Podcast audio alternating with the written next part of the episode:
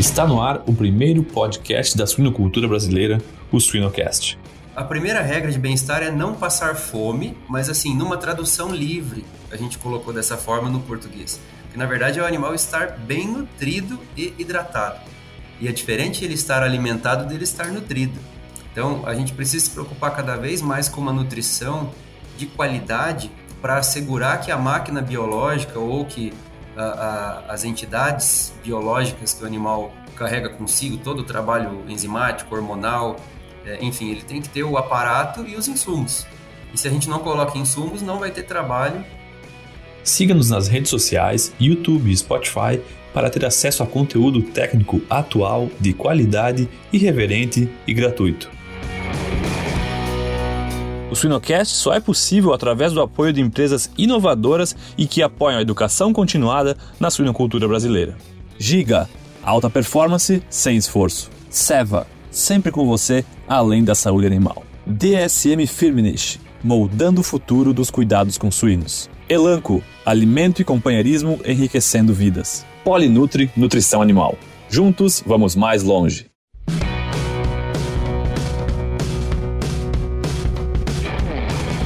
Olá, sejam todos muito bem-vindos para mais uma edição do nosso SuinoCast. Meu nome é Guilherme Brandt, sou o host do programa, sou veterinário. E esse que é um programa dinâmico, um programa democrático, aberto, é, com uma gama imensa de, de, profissionais que participam, tanto do lado de cá como do lado de lá. É, o nosso objetivo aí é abraçar o máximo de, de, pessoas possíveis das nossas áreas, uma área que é extensa aí, produtores, é, pessoal da academia, tanto professores quanto os alunos, os, os, os nós como eternos alunos, né? É, o pessoal que está se definindo, né? Futuros, futuros alunos, os filhos dos produtores, numa manutenção da, da nossa cadeia, enfim, toda, toda essa, essa riqueza da cadeia, os nossos consumidores, eu sempre chamo atenção também para os nossos não consumidores. Hoje eu tenho o prazer aqui de falar com o Dr. Leandro Dalcin Castilha. Leandro, seja muito bem-vindo. O Leandro, que é zootecnista de formação, um, é, formado na UniOeste e também com o curso de, de mestrado em zootecnia na mesma universidade, doutor pela UEM, de, de Maringá, e hoje docente do curso de zootecnia e também coordenador do curso, e especificamente na área de nutrição animal. Leandro, essa é uma apresentação formal, né? E eu gostaria que tu se apresentasse quem que é o Leandro, pelo próprio Leandro, como que como que surgiu essa essa paixão pelo, pelo agro e a tua apresentação. Obrigado, Guilherme. Obrigado ao canal pelo convite. Primeiro, é uma grande honra, né, poder estar participando. Eu de vez em quando ouço, inclusive falo humildemente aqui porque eh, as pessoas que passam por aqui são para mim motivos de inspiração, grandes pesquisadores e, e, em alguns casos pessoas do setor produtivo, né? E a gente aprende com todos sempre. Bom, eu sou é, zootecnista por acho que vocação, já com 13, 14 anos de idade, descobri que tinha esse curso técnico, pós-médio, lá onde eu, onde eu fiz meu, meu ensino fundamental e médio, em Foz do Iguaçu, que é uma cidade nem, nem com tanta vocação agropecuária assim, mais turística, e já sabia que queria aquilo para minha vida. E alguns familiares tinham propriedade rural, então isso também me aproximava um pouco da produção animal. E, e no caso da educação, meu pai é professor aposentado, tenho vários tios que são professores, primos, enfim, é uma família de educadores. Acabei juntando as duas coisas e me sinto realizado nessa profissão, que inclusive estava fazendo as contas aqui, já, já são 10 anos atuando como professor universitário, mas tinha tido experiências breves também na área do ensino de português e inglês para crianças, adolescentes, é, adultos, educação supletiva. Então, desde os 16 anos de idade eu leciono. Comecei com, com escolinhas de inglês e não parei mais e, e não sei fazer outra coisa. É isso daí. Há 35 anos desenvolvendo soluções e produtos voltados para a nutrição e saúde animal, pautados pela inovação e pela busca incessante de resultados zootécnicos que impulsionam a rentabilidade de nossos clientes. Polinutri, juntos vamos mais longe. Que legal. Deixa eu te perguntar aqui, bate pronto. Tu, tu tem filhos, é, Leandro? Tenho um, o Antônio, tem, tem três anos e meio. Legal. legal. Não, porque eu, eu tenho eu tenho tenho tido o prazer aqui de falar com várias pessoas que vêm de, de, de forma de tem pais como como inspiradores, né? Por que não, né? Que estão numa carreira. Então é legal ver isso, essa continuidade, né? E eu falava na abertura aqui da sucessão tanto dentro da, das propriedades quanto é, na, na, na, parte de, de, da produção, mas também na parte de quem está ensinando, né? Então deve ser um, um orgulho aí para teu pai e, e, e, também uma responsabilidade de, de tu passar isso. isso adiante também pelo, pelo exemplo que a gente passa, né, na, na nossa exato, vida. Exato, exato. Mas vamos lá, muito legal saber isso, que, que, que vem de berço, né? E, e há tanto tempo que tu está nessa, nessa carreira. E, e eu já começo aqui é, numa discussão para que a gente é, dê direcionamento ao nosso, à, à nossa conversa. Eu gostaria, Leandro, que a gente fizesse aqui um, um balaio aqui, no, colocasse dentro de um cesto a questão do, do teu chão mesmo, né, da nutrição, da questão da produção e da questão bem-estar animal. Né? Só, fa só fazendo um, um parênteses aqui, né, Leandro, mas a gente tem, tem falado muito e tem insistido muito na questão do bem-estar, que ele é um, ele é uma, não dizer que é uma tendência, né? é um modo de produção e, e muitas vezes tem uma associação direta à questão de instalações de baias coletivas, né? É um, é um é, é, é, um, é, um, capítulo, né? Baia, as baias coletivas são um capítulo. Então, que a gente fizesse esse, essa mescla aí, nutrição, produção, bem-estar, não necessariamente nessa ordem, né, mas que a gente pudesse ter uma discussão a respeito do tema. Perfeito. Bom, o, o tema é amplo, é bastante desafiador abordá-lo em poucos minutos aqui, mas a gente precisa deixar algumas provocações. E na minha humilde visão, eu falo porque eu sou um aprendiz numa cadeia que tem tantos mestres, é, e me inspiro nesses mestres, e, e muitos, inclusive, para o nosso orgulho aqui, brasileiros, a gente tem visto que o bem-estar ele está intimamente relacionado à nutrição. Vamos pegar alguns exemplos, né? Não só dos animais, mas também de, de nós humanos. Uh, as cinco liberdades uh, que foram convencionadas lá na década de 70, 80, uh, por estudiosos em conferências de bem-estar animal e, e, e comportamento animal, elas foram nessa ordem estabelecidas e a primeira delas é que os animais têm que estar livres de fome e sede. Então já começa por aí. A, a primeira regra de bem-estar é não passar fome, mas assim, numa tradução livre, a gente colocou dessa forma no português. Que na verdade é o animal estar bem nutrido e hidratado. E é diferente ele estar alimentado dele estar nutrido. Então, a gente precisa se preocupar cada vez mais com uma nutrição de qualidade para assegurar que a máquina biológica ou que a, a, as entidades biológicas que o animal carrega consigo todo o trabalho enzimático, hormonal, é, enfim, ele tem que ter o aparato e os insumos. E se a gente não coloca insumos, não vai ter trabalho né, é, de um ponto de vista biológico e de um ponto de vista ético e legal. É, a gente tem a responsabilidade, a partir do momento que a gente estabulou esses animais, domesticou, no sentido de trazer para o domus, para o domínio, de oferecer tudo que ele precisa. De outra forma, ele estaria livre para buscar isso na natureza.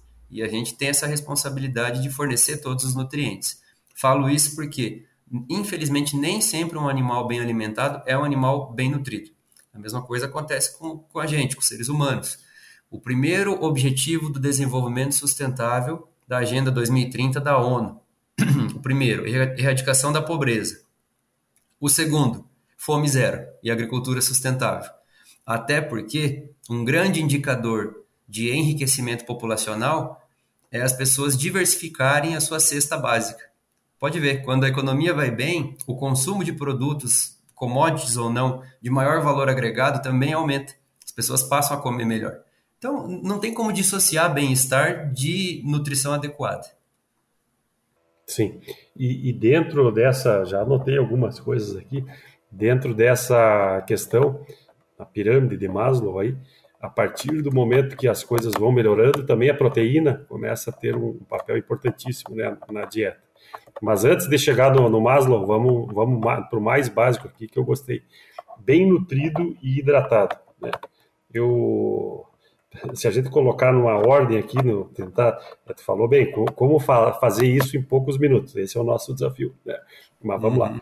É, quando eu falo em, em, bem nutrido, vamos pelo hidratado primeiro, porque é a primeira, o, o, o animal recém-nasceu. Né? O animal, para ele estar hidratado, a primeira hidratação é o próprio colostro. Né? Então, uhum.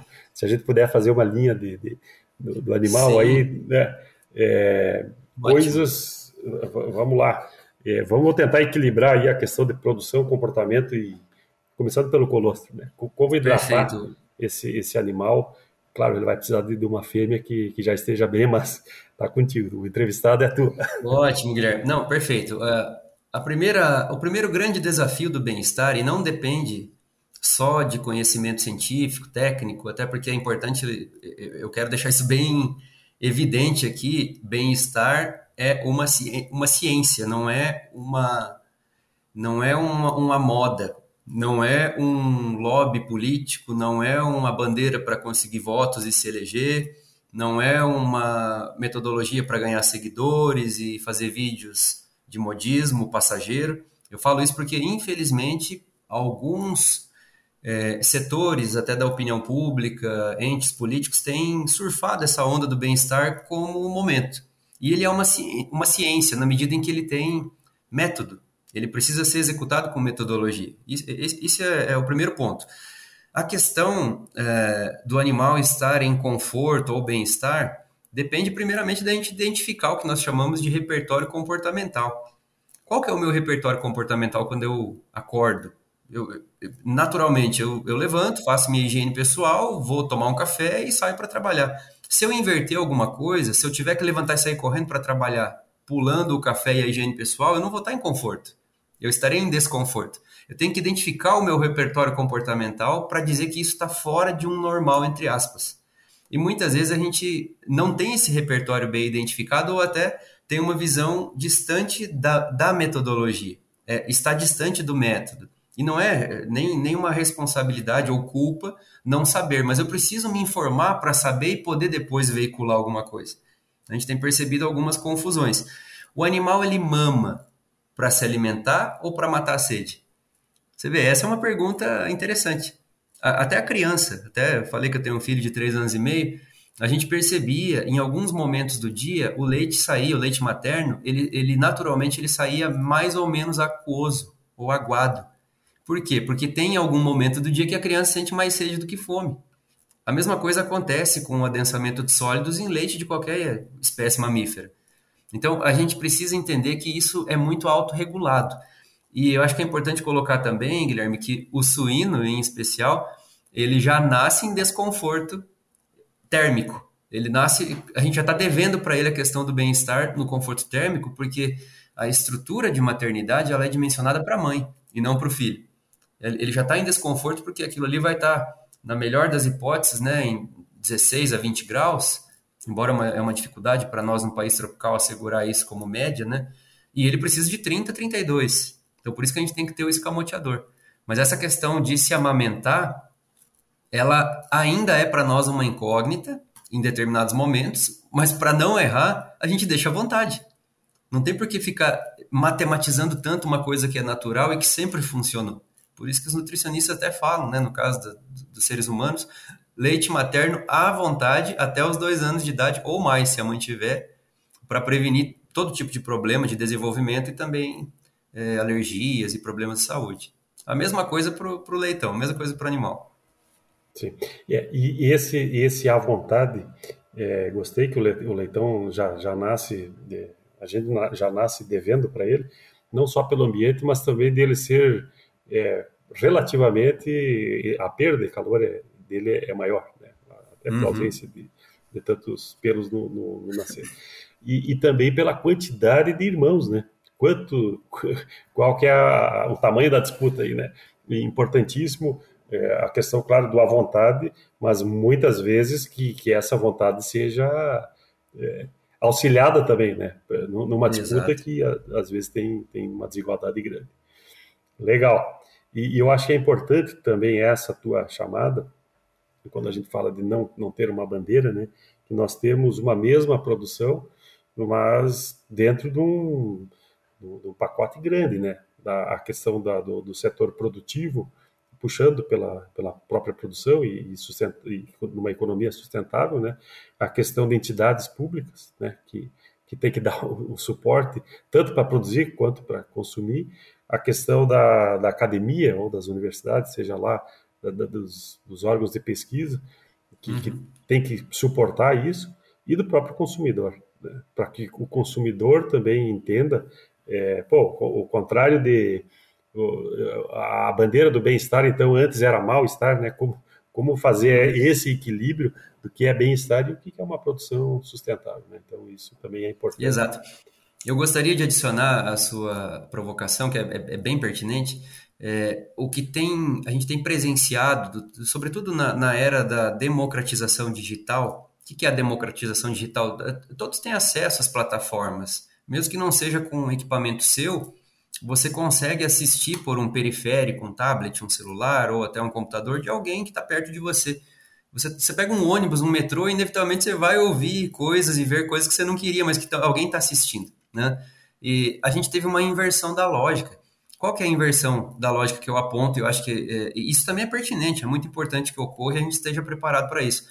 O último, em, o último ator da cadeia que era o, o mercado consumidor ou a opinião pública, é, ele era consumidor das tecnologias, das metodologias. Ele se tornou agora questionador e, mais recentemente, direcionador. A opinião pública tem feito a gente voltar atrás e mudar as metodologias.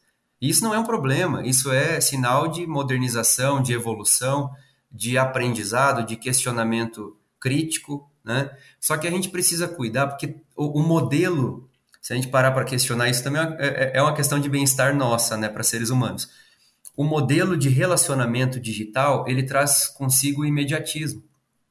Então a gente quer rápido que as coisas sejam respondidas. E tem coisas que não vão ser respondidas rápidas. Eu preciso de, às vezes, um ano, uma geração, duas no campo para ter uma resposta e poder dizer com base científica: isso aqui funciona, isso aqui não funciona.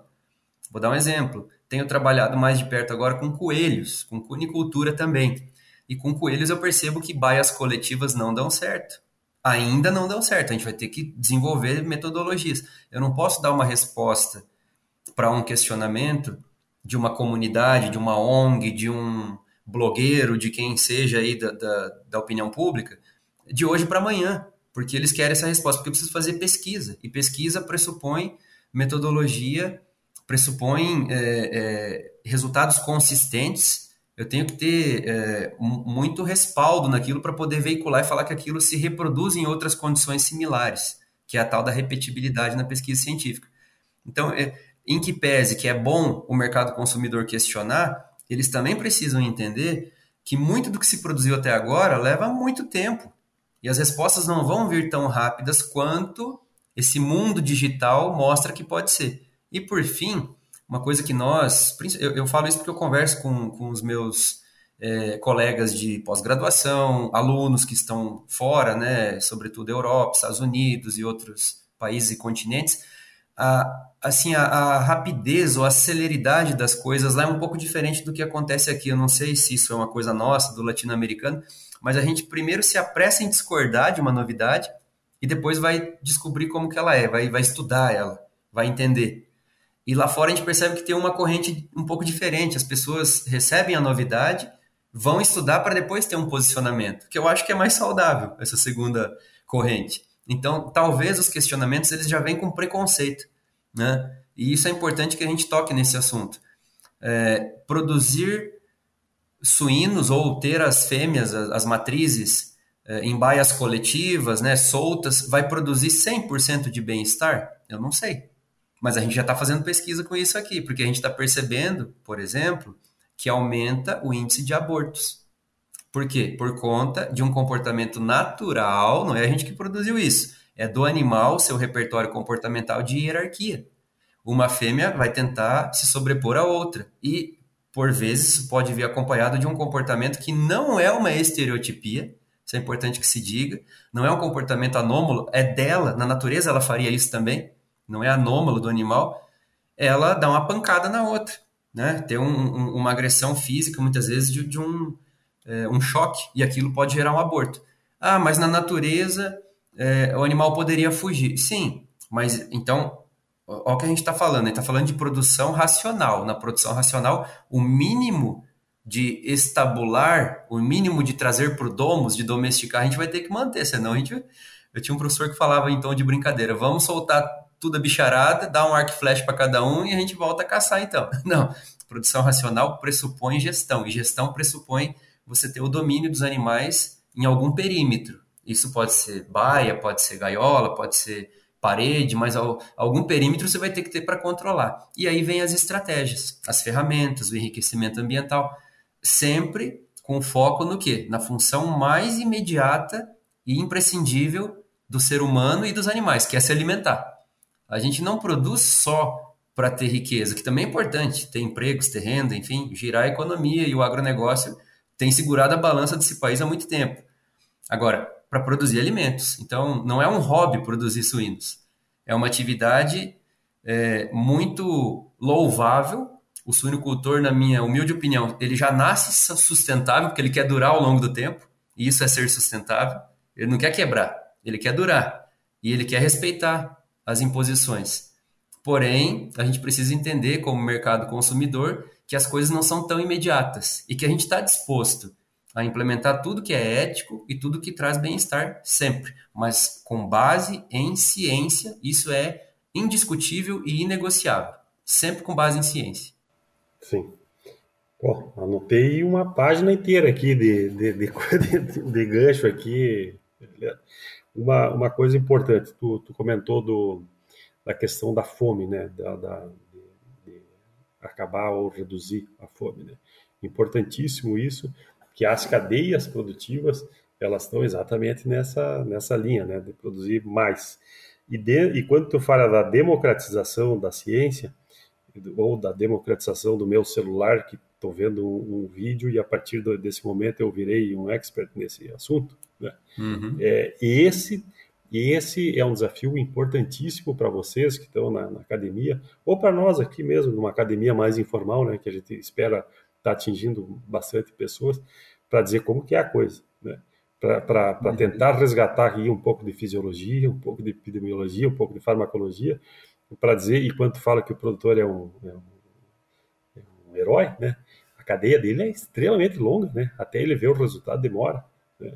E, e, e, essa questão do aborto, às vezes não é só por uma pancada, né, que tu comentou, mas às vezes por uma, uma pequena mordi, um, uma mordedura ou alguma ou, ou, algum pisar meio estranho que no momento errado vai dar especificamente no momento fisiologicamente é, desfavorável vai vai dar um prejuízo né?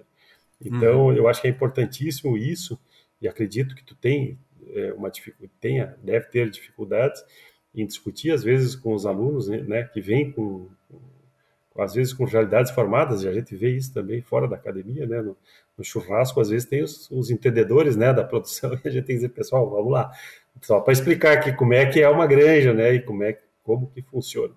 É, e, e, exatamente isso, como, como que é o bem-estar numa fuga, num, num, comportamento natural, um comportamento às vezes sazonal, né, de uhum. uma produção, e, e legal tu, tu, trazer isso, e como a gente associar isso para dentro de um, de desenho, né, nós estamos adaptando granjas, nós estamos fazendo granjas, como adaptar isso dentro de uma ciência eh, que permita isso aos animais. Né?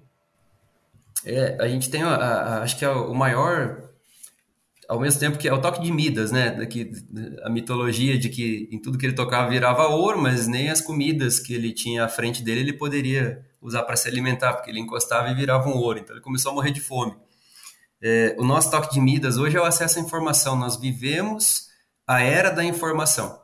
Mas tem, na minha, mais uma vez, eu falo aqui como também mercado consumidor, me coloco né, na, numa horizontalidade com todo e qualquer interessado no assunto. Né? Não há um, uma hierarquia que os professores e cientistas sabem mais. Eles são mais curiosos, isso é fato, tem que ser, senão não, não estaria ali.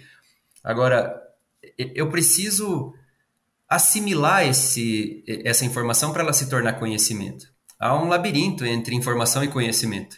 E o conhecimento é a informação assimilada e até é importante que você duvide da informação às vezes. Nem sempre ela vem é, com o propósito de informar, mas às vezes de deformar.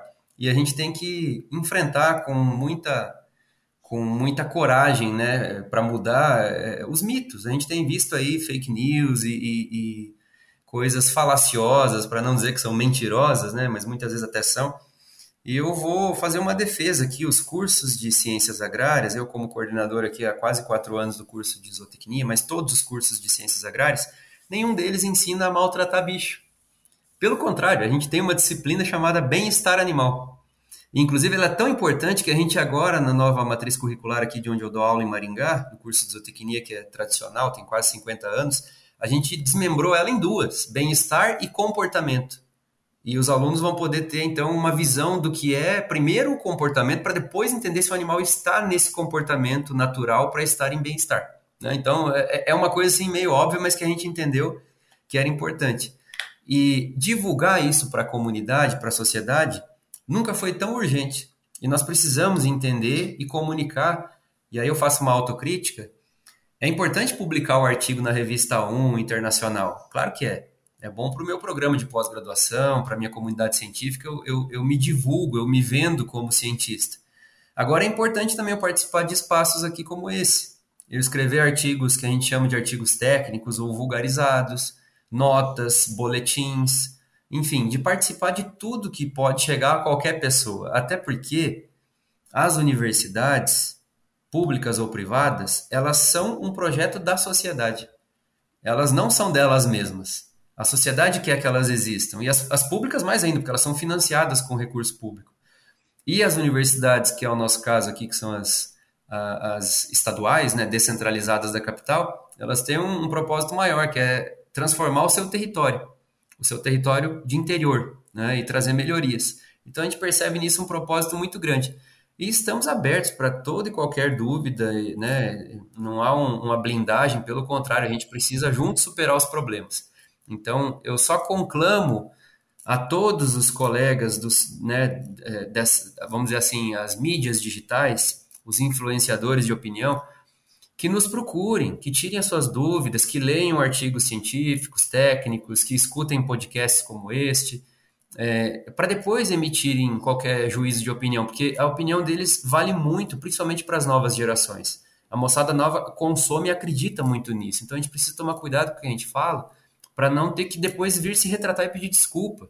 Né? E a nossa imagem fica até é, um pouco de incredulidade se isso acontece. Agora, a suinocultura é por natureza sustentável, ela é por natureza praticante do bem-estar animal, até porque se não houver bem-estar animal, não tem lucro, não tem produtividade, não atinge-se índices e a gente perde dinheiro.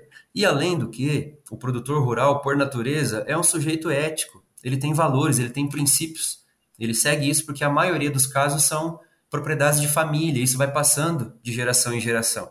Você pode observar, independente de qualquer crença, opinião, enfim, mas geralmente em zona rural tem lá uma igrejinha, né? E geralmente começa com uma igrejinha, né?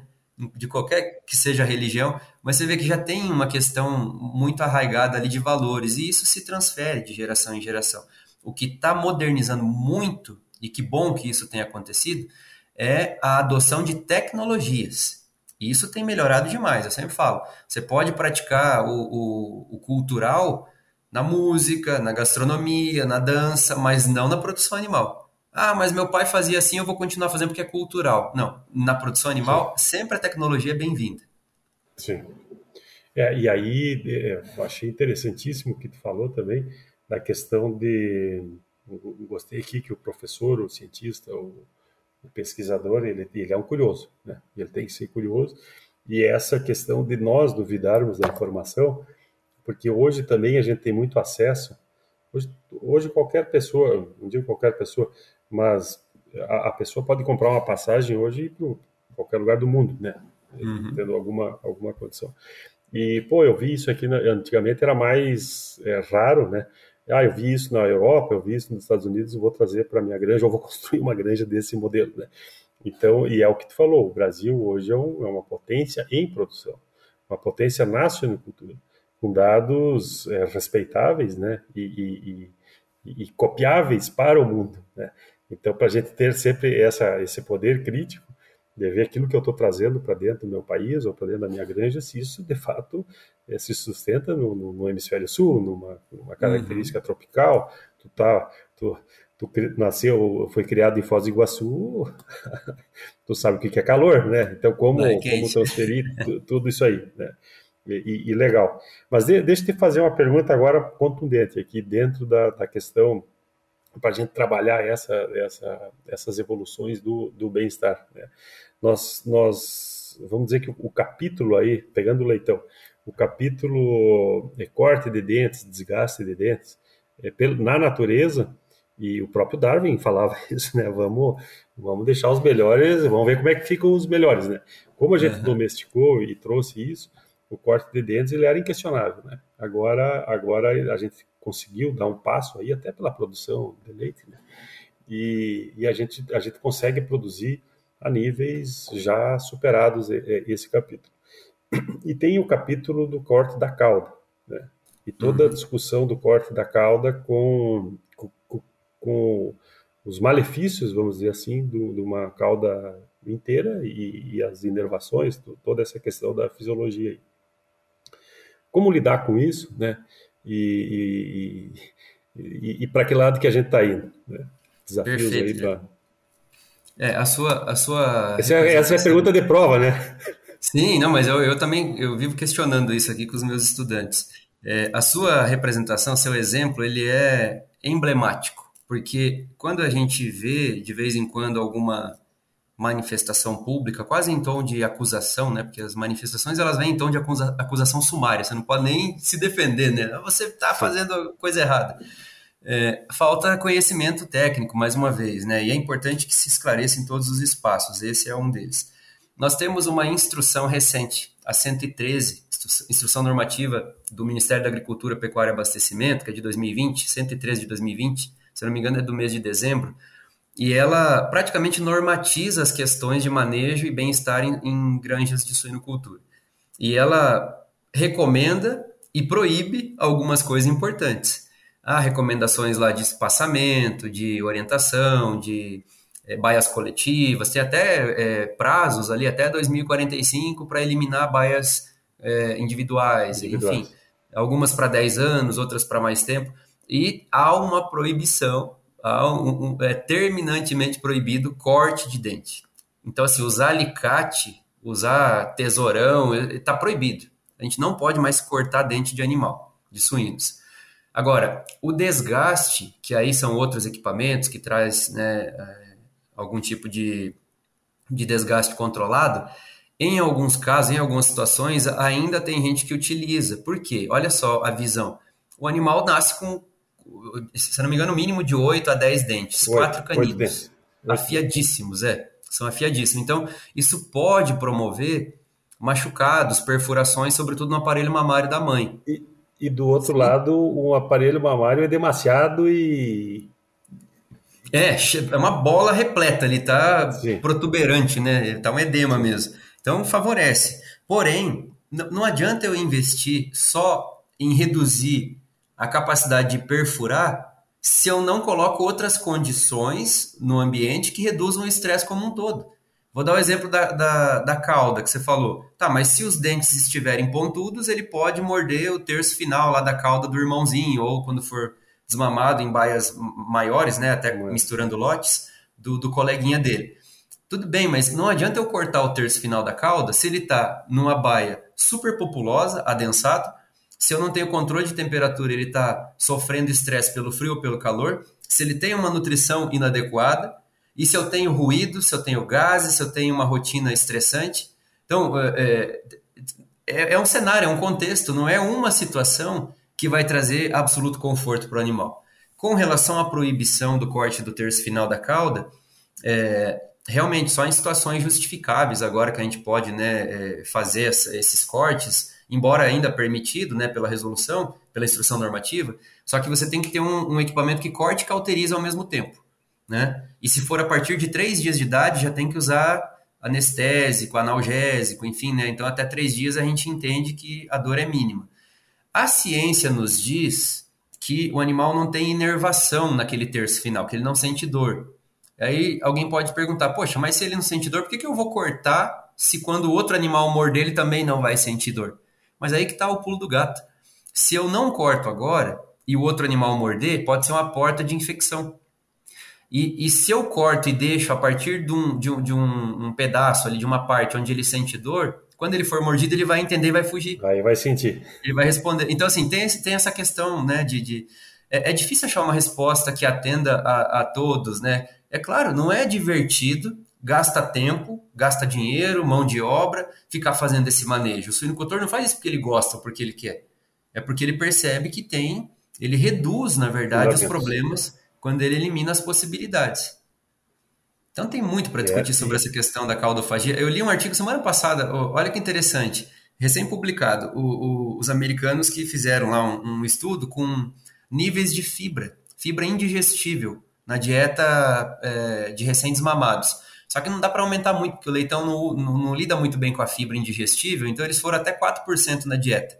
E perceberam que, de fibra bruta, e perceberam que reduz a caudofagia, que é o hábito de morder a cauda do, do leitão parceiro de baia.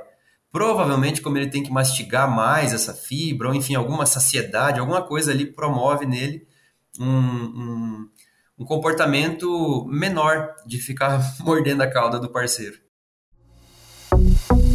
Já pensou estar no top 1% da suinocultura? Acesse academiasuina.com.br e invista no seu conhecimento. Legal. E na, e na tua opinião, Leandro, qual, qual que é hoje é o maior desafio em relação a, ao, ao pacote bem-estar? Olha, eu, eu percebo só, três... Só fazendo, só fazendo um, um, um resumo aqui, né, para quem está nos escutando e vai nos escutar. Tu comentou Perfeito. essa questão importantíssima que não vamos falar em modismo, né? A própria universidade já já já está é, abrindo aí a questão de comportamento e bom vamos ver o que é o comportamento e vamos ver o que é bem-estar né e, e da sustentabilidade da, de uma cadeia para o mundo que precisa proteína para comer né?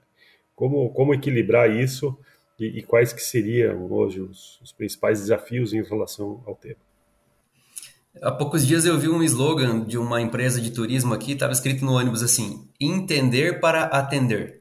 Achei bem interessante. Isso cabe para nós também, né? Esse é para qualquer empresa. Exato, exatamente. É o, o pós-venda, né?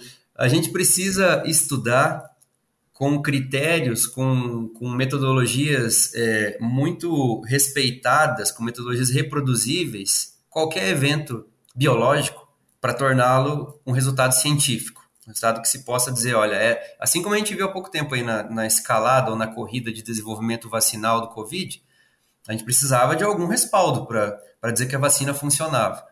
Então, a gente precisa ter é, ciência por trás de tudo. E tem três eventos, já não é nem futuro, é presente, que estão ocorrendo e que a gente está. É, não olha para eles porque eles são um pouco silenciosos. O primeiro, até menos, que é essa questão que eu coloquei aqui da opinião pública invertendo a cadeia. Uh, a uhum. gente produzia ciência para a opinião pública. Hoje ela questiona essa ciência e nos faz inclusive mudar paradigmas e reproduzir. Não, isso aqui talvez realmente não tenha sido bem conduzido, vamos fazer de novo. Não há nisso nenhum problema. Só a forma como a gente questiona, às vezes, pode criar algum descrédito. Vou dar o exemplo da indústria farmacêutica. A gente viu durante a pandemia eh, pessoas duvidando de vacinas e de tratamentos que já eram consolidados em outros países, inclusive aqui no Brasil, porque a gente tornou, infelizmente, um problema de saúde num problema político, né? inclusive com cores uhum. partidárias. Mas é importante que se diga, a indústria farmacêutica, é claro que ela vai ter interesse econômico, ela quer vender, ela quer ganhar dinheiro, ela quer penetrar o SUS, que é o maior programa de saúde do mundo, mas você não duvidava da aspirina até poucos dias. Você tinha dor, você tomava, passava sua dor, você acreditava naquilo. Você tinha a, o medicamento tinha fé pública, né? Então a gente tem percebido um questionamento. E esse questionamento ele está gerando uma movimentação na ciência. Não vejo nisso um problema, é uma oportunidade da ciência mostrar não, a sua dúvida é bem-vinda. Vamos refazer aqui algum estudo para mostrar que realmente isso aqui funciona. É uma forma de referendar o que já se sabia. Esse é um ponto. O segundo ponto, Guilherme, eu acho que a gente precisa olhar para as questões de mudanças climáticas. Elas já nos afetam e vão nos afetar cada vez mais.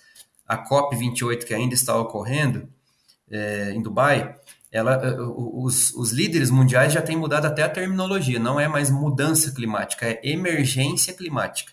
E assim, não são emergências pontuais, são emergências globais. Agora não é só a calota polar lá do Alasca que está tendo problema para quem está perto em derreter. A gente vai enfrentar cada vez mais ondas de calor. Semana que vem tem uma prevista, inclusive, né? Para toda a região sul e sudeste. E o que, que isso nos afeta? Ah, mas a minha suinocultura tem é, climatizadores, não vai ser um problema. Vai ser um problema global, porque a gente vai ter questões envolvidas com produção de alimentos que podem nos, não nos afetar agora, mas na próxima safra afeta. E mesmo que haja quantidade, a gente já está percebendo dificuldades na qualidade. Vou dar só um exemplo: micotoxina. Fungo adora calor e umidade. E isso vai se estabelecer como um. um vai ser um, um, uma constante na agricultura, o desenvolvimento fúngico. Né? E por último, uma coisa que é mais silenciosa ainda, mas que existe. A gente já sabe porque alguns estudos têm demonstrado. Nós selecionamos o material genético para carne magra, de alta qualidade, em rápido tempo, desempenho e alto lucro. E nós esquecemos de olhar para os genes que podem estar se manifestando relacionados justamente a comportamento. Existe o comportamento social ou condicionado, que é o que se aprende depois de nascer ou pós-natal, e existe o comportamento inato, que é o chamado instinto. Você pode ver aquela dúvida da filosofia, o medo da morte, ele é, ele é social ou natural? Ah, é social. Algumas civilizações não têm medo da morte, mas por que, que a maioria dos animais foge de uma situação de risco? Ele não aprendeu a ter medo, ele, ele, ele traz isso no seu DNA. Então, essa questão comportamental, a gente também precisa estudar para entender. E não há nisso tanta estereotipia. Mesmo antes da seleção forte que nós fizemos para o material genético que a gente precisava, suíno comercial moderno, naturalmente a fêmea, às vezes, ela precisa escolher é, um e abandonar o outro. E você pode ver, ela, geralmente ela escolhe os mais fortes e abandona os mais fracos. Porque ela quer que prolifere, que, que, que se mantenha a sua geração. Exato. Então são questões que a gente vai precisar entender e estudar porque a gente fez seleção com um alvo, mas outras questões vieram no pacote. E essa questão genética ela é muito intrínseca. É, e, e, dentro disso que tu fala também, dentro da altíssima prolificidade que a gente vem tendo aí, é, cada vez mais indivíduos também não tão não tão fortes, né? Para uma uhum. por uma disputa natural, vamos dizer, ou, ou normal, né? De, de, de, de, grupo. Mas Leandro, a conversa tá tá boa aqui. É, é, é, interessante a gente, é, quando eu, quando eu preparo aqui, o, pô, o que, que eu vou falar com, com o Leandro é, sobre temas é, diversos, né? É legal que às vezes a, a, a, a conversa vai para uma direção e, e, eu acho que foi uma direção extremamente boa aqui, né? Como, como equilibrar essa balança aí para um, um mundo cada vez mais desafiador e, e tu acabou de falar em micotoxina, parece que a gente já tinha virado essa página, né? E vamos, vamos falar de novo dela mais ainda, né? E todos os, mais, os né? malefícios né? que, ela, que ela possa causar. Vamos, vamos para uma parte mais social aqui, Leandro. O, o, a gente não, nunca se dissocia daquilo que a gente é na, na, Quem que é o Leandro? Pô, o Leandro é professor, mas quem que é o Leandro fora da universidade? Né? Quem, qual, qual que é a, a forma aí de buscar inspiração. Gostei do curioso, né? Ainda bem que tem pessoas bastante curiosas no nosso meio, né? É, qual que é o ócio criativo aí do Leandro? Aonde, aonde buscar é, inspiração para essa curiosidade? É, a gente, é, é, esses dias eu vi um, um, acho que foi até num podcast, alguém falou que nós somos a média das cinco pessoas mais próximas, né? Tem essa máxima aí. E eu tento me manter então próximo, nem, nem sempre de, de distância física, mas é, em contato, né, digital, enfim, com pessoas que, que agreguem, né, inclusive nem sempre precisam pensar parecido ou igual, a gente pode ter Sim. uma divergência. O mundo é o espaço do contraditório, cada vez mais multicultural, mais divergente, mas a gente precisa olhar para um mesmo sentido. Eu acho que o sentido é da boa convivência, da harmonia de deixar um, um, ambiente até melhor do que quando a gente pegou, né, para os que vêm depois. E eu tento Sim. me aproximar de pessoas que, que possam trazer essas, essas condições. Então, eu gosto de esporte, eu faço corrida, corrida de rua. Até há poucos dias fui num evento de ciência o, a, o encontro anual da SBPC, que é Sociedade Brasileira Nossa. para o Progresso da Ciência em Curitiba, foi é, há poucos meses e comprei dois livros aí de maratonas, de, mara, de, de, de dieta e comportamento de maratonistas, né, de corredores. Opa. Então, você vê, a gente tenta também ler outras coisas, não ficar bitolado. É, gosto de jogar bola, tem aqui o futebol com a turma toda semana, professores de outras áreas, né? É, gosto de fazer trilha, caminhada. Então, esse contato com a natureza, ele é uma constante na minha vida, porque pescar, então, nem se fala, sou apaixonado por pescaria. Eu acho que é, é, se não fosse, eu estou cada vez mais convicto disso, se não fosse a nossa, a, a, o, os que nos precederam, né, o homem primitivo, essa sacada de domesticar os animais, talvez a gente não teria chegado onde está hoje como civilização. Estaríamos ainda como nômades, né, é, buscando caçar, pescar, extrair, e a gente resolveu, uh, de forma muito inteligente, fixar residência e trazer os animais para o nosso domínio. Então, Já tinha os curiosos lá atrás. Exato. Até nisso, a, a, produção animal ela foi vanguardista, porque se não fosse a tentativa de, de fazer um martelo com uma pedra, um cipó e um pedaço de pau para fixar uma cerca e colocar um, um, bicho ali dentro, talvez não teria desenvolvido outras ferramentas. E a palavra tecnologia ela vem de arte criativa, né? Tecne, de, de arte criativa. E você vê como né, eu não consigo dissociar a produção animal da, da minha própria do meu pensamento filosófico, porque a gente precisou deles para poder estar onde está hoje, né? Por isso todo respeito ao bem-estar dos animais em todas as em todas as áreas e cadeias produtivas, inclusive nos abates com o conceito de abate humanitário, com tudo que se traz aí, a gente precisa sempre é, aderir a essas metodologias porque elas são em algum nível ou em vários níveis de respeito aos animais. Sim. Muito bom, Leandro. Muito bom poder falar contigo, ter essa, essa esse pensamento, né, e, e essa condução aí daquilo que é bem-estar, do pacote de bem-estar da produção, da ciência, da, do poder público, da, da sociedade, né, dos consumidores. E eu falava dos não consumidores também, para a gente ter argumentos para uhum. para trazer para o nosso consumo, né, pelo menos para a gente dizer que a gente faz coisas com coerência, né, e, e com bastante ciência. Te agradeço aí e, e te deixo para uma palavra final aqui para a nossa, nossa comunidade. Ah, eu que agradeço, Guilherme, toda a equipe do podcast. Eu, mais uma vez, convido a todos os entusiastas, sejam ou não consumidores de produtos de origem animal, sejam ou não atuantes do agronegócio, enfim, a comunidade como um todo. Né? No fim das contas, é, todos nós é, merecemos, né, na nossa passagem aqui, ser o máximo possível, né, é, plenos, felizes, realizados, prósperos nas nossas convicções, nos nossos objetivos. Então, eu convido que a gente sempre busque as informações é, o máximo possível com base científica, legítima, né, notícias que possam agregar. Nós temos percebido com muita tristeza alguns episódios recentes até de, de assim situações de, de, acusação injusta e legítima que causam estragos tremendos a cadeias produtivas importantíssimas. Tem familiares que são produtores de leite tiveram que se justificar há pouco tempo aí diante de, um, de uma notícia é, falaciosa também de, de, um, de, uma, de um personagem aí muito famoso é, e, e, que depois teve que se retratar, né? Então assim, para quê? A gente fica pensando, para quê? A carne é um alimento é, muito nutritivo, saudável, seguro, né? Para quem não gosta de consumir, não tem problema nenhum, mas tem gente que gosta e, sobretudo, tem gente muito séria que depende e trabalha com isso, né?